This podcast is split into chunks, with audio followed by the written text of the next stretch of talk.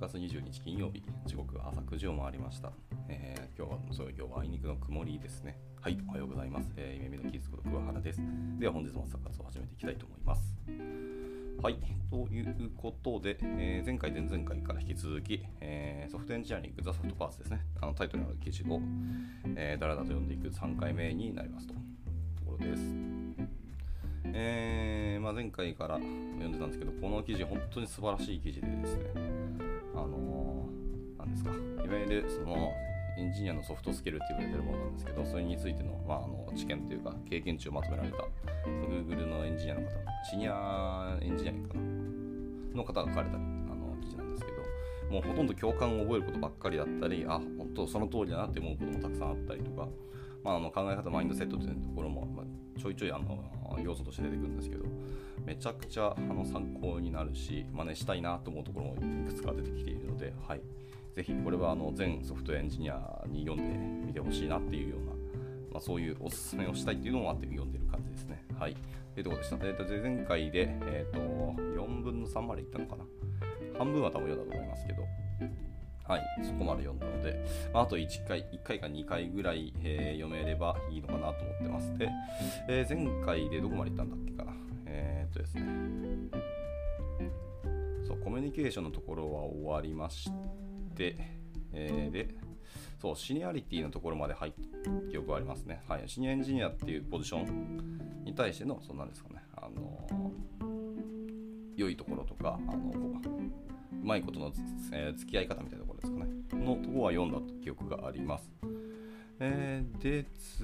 その中で、えーどこまでだっけな、 Leading by Example はなんとなく読んだ記憶があって、えー Scale Your Effectiveness がちょっと怪しいなっていうところですね。実は読んだかもしれないですけど、はい、で次の章のメンタリング、実は入ったっけかな入ってない気がちょっと僕はしているので、えーなんとなく Scale Your Effectiveness からいこうかなと思います。多分そこまでしかまだ読めてない気がしているので。そうですね、えー Seniority、Strategic Thinking ですよね。はい。 Seniority と、えー戦略的なところですね。思考戦略のところまでは確か読んだ記憶がありますの。で、はい、じゃあ行きましょう。えースケール、Your Effectiveness というところからですね。はい、じゃあ翻訳します。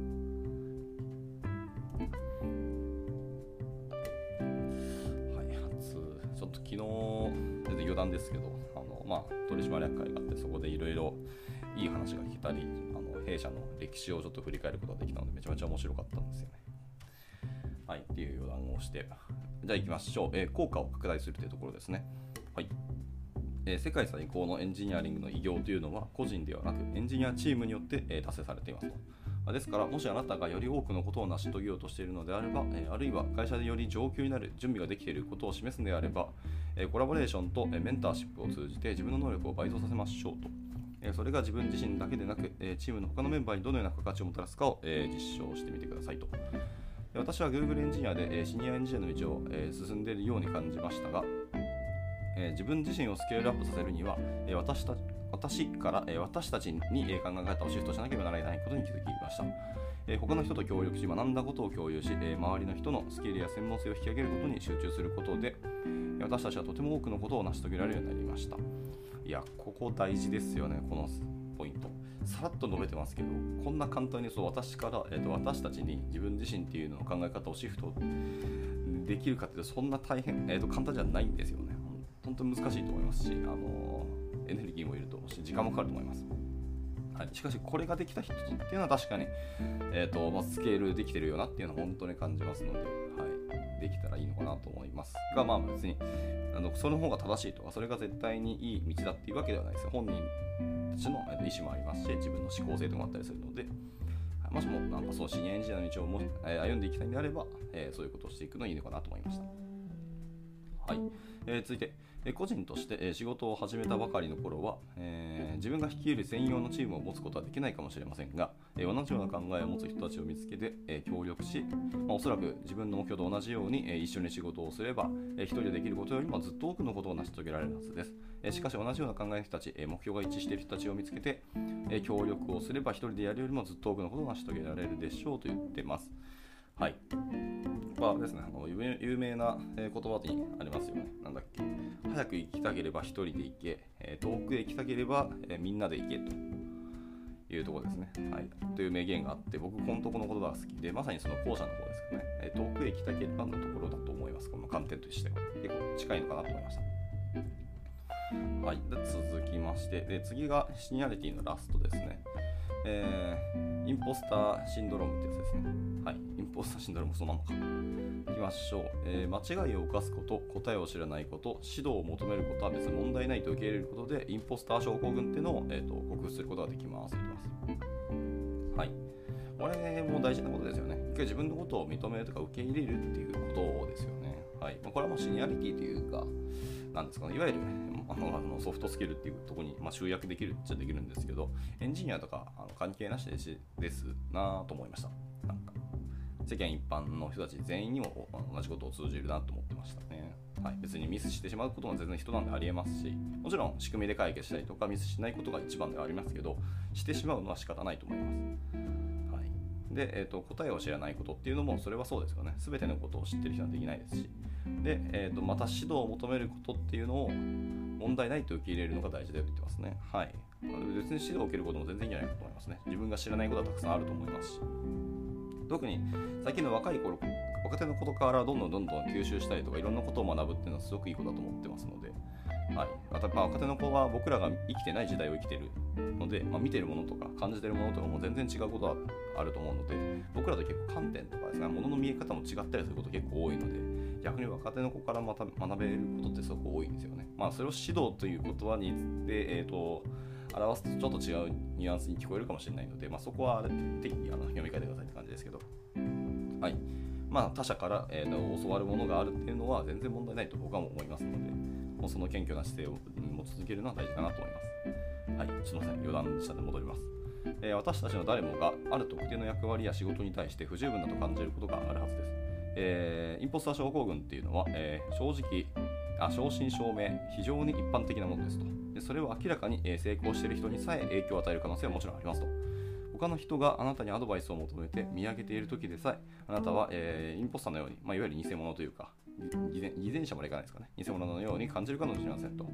この症候群が、えー、治ることはできないかもしれないですけど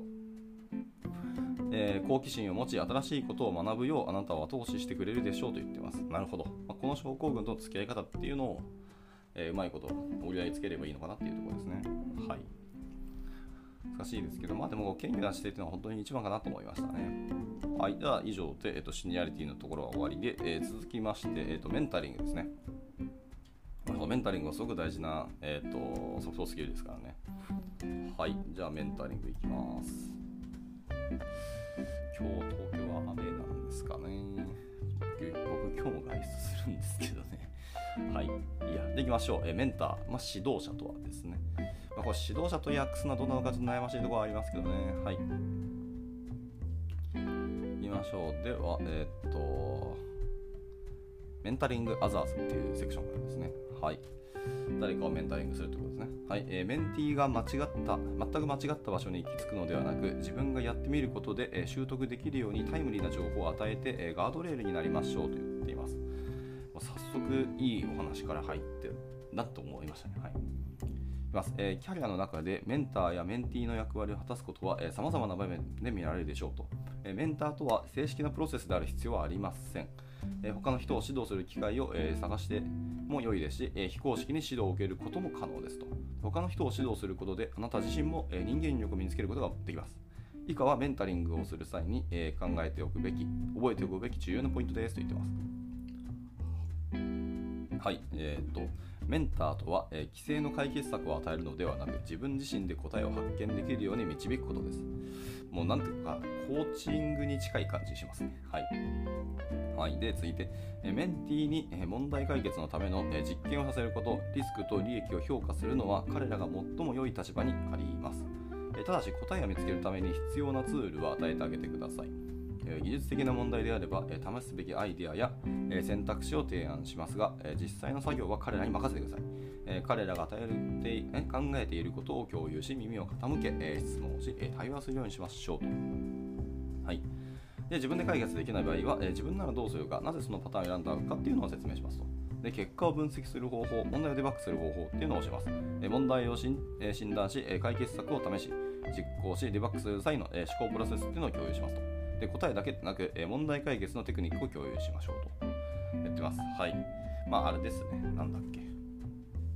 答えだけ教えると結局その、えー課題に対してだけはあの分かったことが理解できたと思いますけどなんでそれがそういう風な答えになって取り付いたとかというそのプロセスの話は全然しないので,、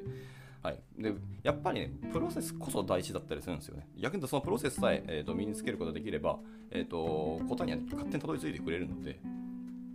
はい、やっぱりその答えだけを教えるっていうのはちょっと違うのかなと思ったりはしましたね。はいまあ、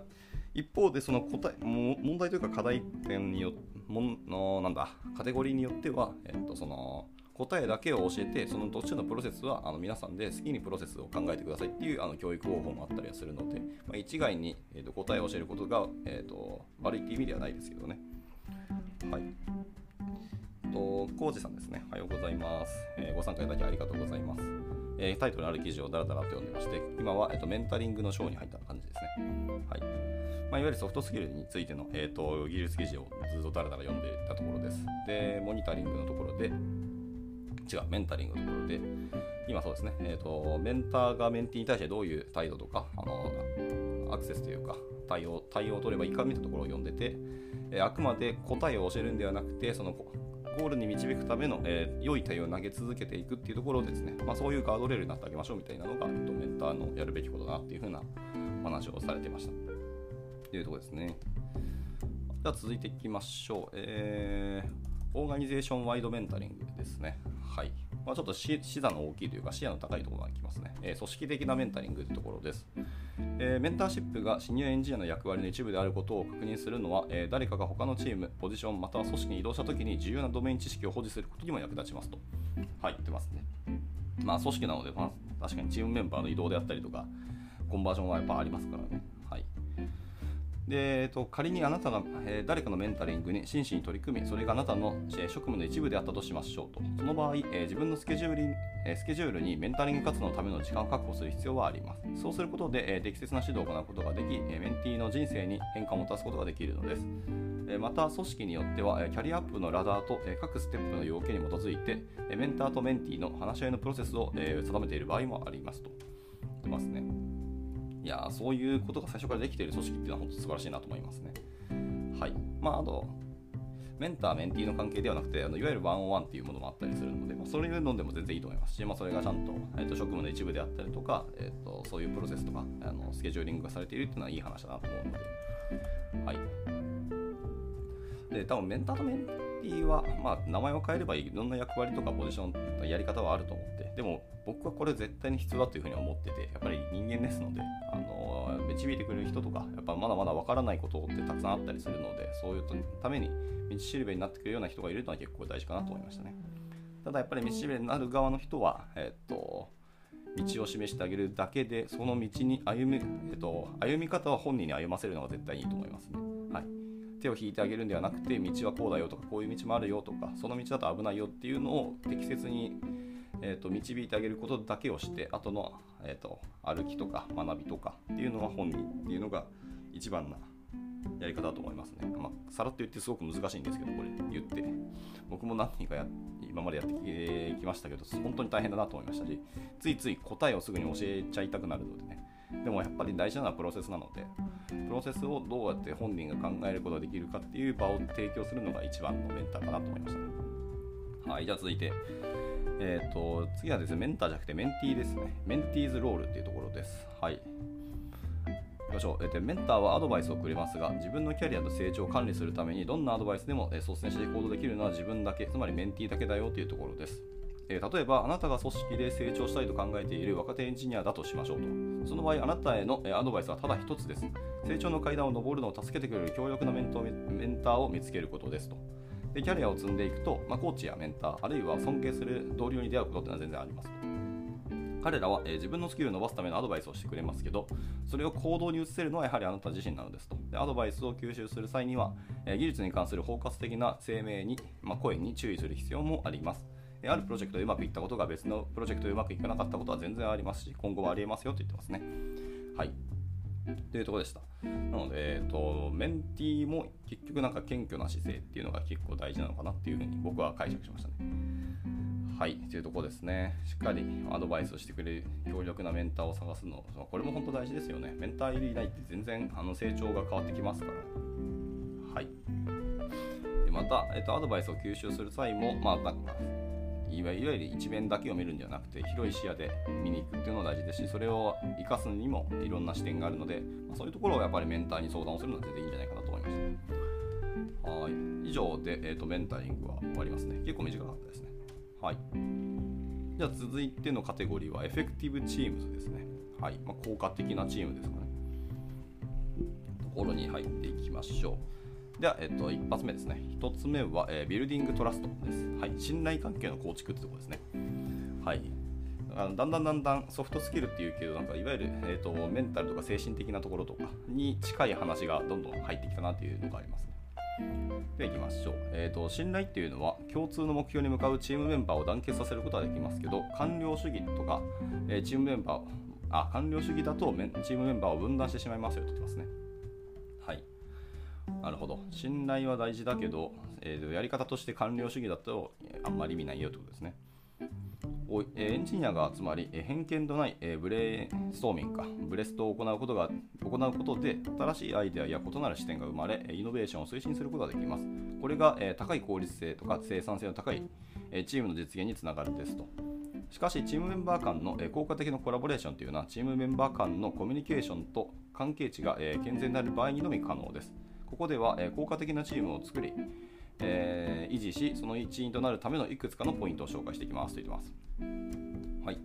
で信頼関係の構築っていうのは、えチームビルディングの最も重要な要素です。えー、階層を超えたチームメンバー間の信頼関係っていうのは、え物事を迅速に成し遂げ、えチームが効果的に機能するために必要でありますと。で、チームメンバーはプロジェクトの健全性を確認するために、えレビューやテストなど様々なソフトウェアエンジニアリングのプロセスを使用することがあります。しかし、これらのプロセスっていうのは、え信頼関係がなければ、まあ、まあ退屈で官僚的なものになってしまいますと。まあ、例えば、あるエンジニアを、え、信用して、あ信頼してコードを任せれば、コードレビューの際に小言を言われることもすったくなるでしょうと。なるほどです。では、そんな感じの、えー、っといくつかの、えーアドバイスの一つ一つを読んでいこうと思います。で、一つ目が、えー、Understanding the Business Model ですね。はい、ビジネスモデルの理解です。はい、行きましょう。えっ、ー、と、まあ、いわゆる変更ですね。アップデートの、とかチェンジですね、のビジネスインパクトっていうのを理解しましょうと。えー、新しい要件セットを受け取ったとき、その背後にある動機っていうのを理解する、えー、ことですね。え要件定義の、まあ、文章とかドキュメントの目的であったりとかビジネス目標のセクションに目を通さないようにしましょうとあ目を通さないようにしましょうですねうんビジネスモデルと要件の関係性を理解するために質問をしましょうとで既存のコードベースや SME、えー、 Subject Matter Experts ですねと話すことでえドメインとアーキテクチャに関する洞察を得ることができます、えドキュメントを参照し、機能やユースケースをシステムプロセスやデータフローにマッピングしましょうと。うんえ要件定義ドキュメントの目的とビジネス目標のセクションに目を通さないようにしましょう。通さないんだ。なんか結構変わったアドバイスだな。うんでえっと、多くのソフトウェアエンジニアは、え、技術的な課題を解決することが好きです。ビジネス面を理解し、え、費用対効果の高い解決策を打ち出せち出せるようになると、よりやりがいを感じることができます。え、ユーザーや顧客もあなたと同じように、え仕事をし、1日や1週間を過ごそうとしている人たちであることを忘れないでください。え彼らの生活を今以上に苦しくしないようにしましょうと言っています。はい、これなんか翻訳ミスな気がしますね。はい、理解することがよっぽど大事だと思いますし、まあ、その辺を、えー、理解もしくは解釈してそこにどう技術的な態度とか、えー、方面から貢献できるかっていうところに頭を使って、えー、実際アイディアも出してどんどんどん解決策を打ち出せるようになるとどんどんやりがいも感じますしユーザーにとっても、まあ、顧客に、えーと、チームメンバーにとってもより良いことになるんじゃないかなと思いますね。まあ、エンジニアはやっぱりととかくエンジニアリングをしたいっていう人の方がやっぱ圧倒的に多くてですねただ一方でビジネスの話でいくとエンジニアリングがもしかしたら使わなくて良いみたいな場もあったりしますしその方がみんなにとってウィンな可能性もあったりするのでエンジニアリングをえー、することだけに注力するっていうのはそのエンジニアリングっていう選択肢を取るときにあの大いにパワーを発揮するんですけどそもそもエンジニアリングをどういうところで使うのかとか本当に使う必要あるかとかまたどのようなエンジニアリングが必要なのかみたいなところの意思決定ができる層に目を向けられるとかそこの西座を立てるようになると,、えーと、よりエンジニアとしての幅とかスキルっていうところもどんどん向上していくのかなと思ったりしましたね。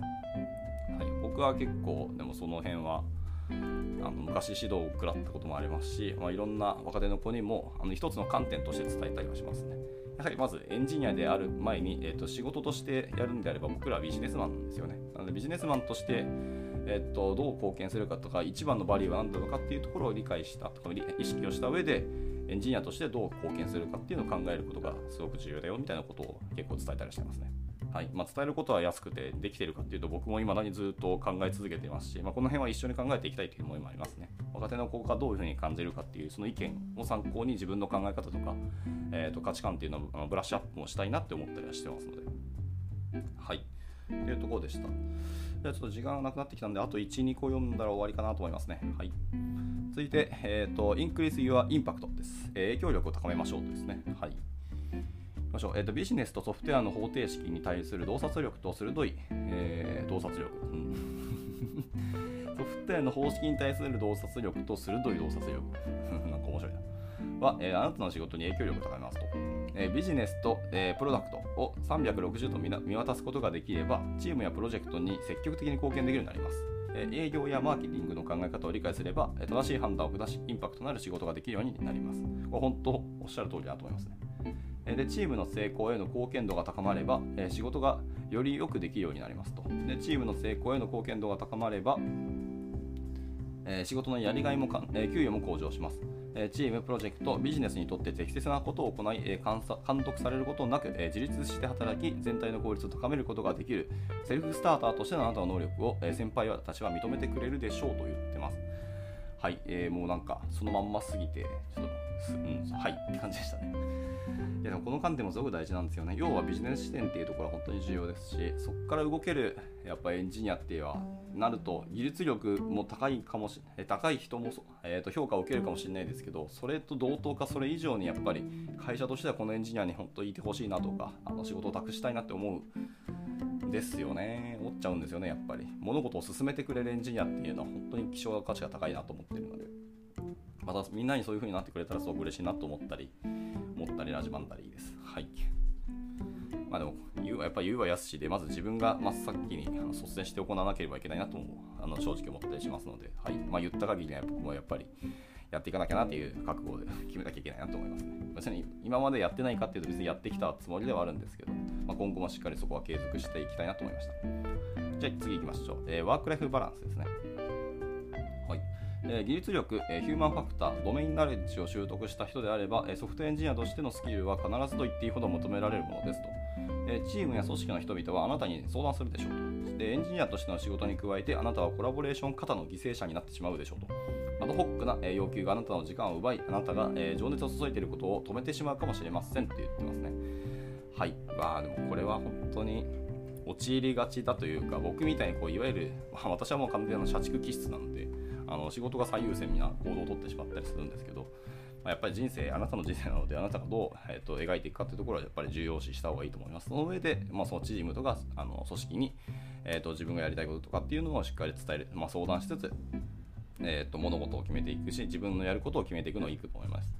まあ、もちろん、あのー、若い頃はいろんなこととか、あの頼まれることをどんどんどんどん片っ端からこなしていって、それはアドホックな要求もあるかもしれないですけど、自分の経験値とかキャリアの幅を広げていくためにチャレンジをするっていうのは別にいいかもしれないですけど、逆にそれを通用し続けたせいで、どんどんどんどんこの人には頼んでもいいんじゃんみたいな認識を他の人に持たれる可能性もありますし、あのなんでしょうね、そういう癖がついてしまう可能性もあるので、ここは結構、やっぱりそのタイトルにあるとおりワークライワークライフバランスをしっかり考えた上での、えー、と仕事の取り方とか、技術とかドメインナレッジの習得の仕方っていうのを考えればいいんじゃないかなと思ったりしました。はい。というところで、えー、と30分になりましたので、えー、今日はこの辺で以上にしたいなと思います。えー、頑張ったら明日読み切れるかなとは思うんですけど、今ざーっとスクロールしてるんですけど、多分無理な気がするんで、えー、5日目に突入しそうな気がしました。はい。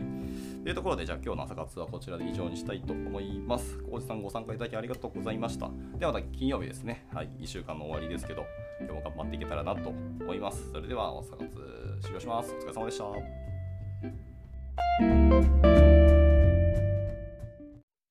And now, a short commercial break. 現在エンジニアの採用にお困りではありませんか？候補者とのマッチ率を高めたい、辞退率を下げたいという課題がある場合、ポッドキャストの活用がおすすめです。音声だからこそ伝えられる深い情報で、候補者の興味関心を高めることができます。株式会社ピトパでは、企業の採用広報に役立つ、ポッドキャスト作りをサポートしています。気になる方は、カタカナでピトパと検索し、X またはホームページのお問い合わせより、ぜひご連絡ください。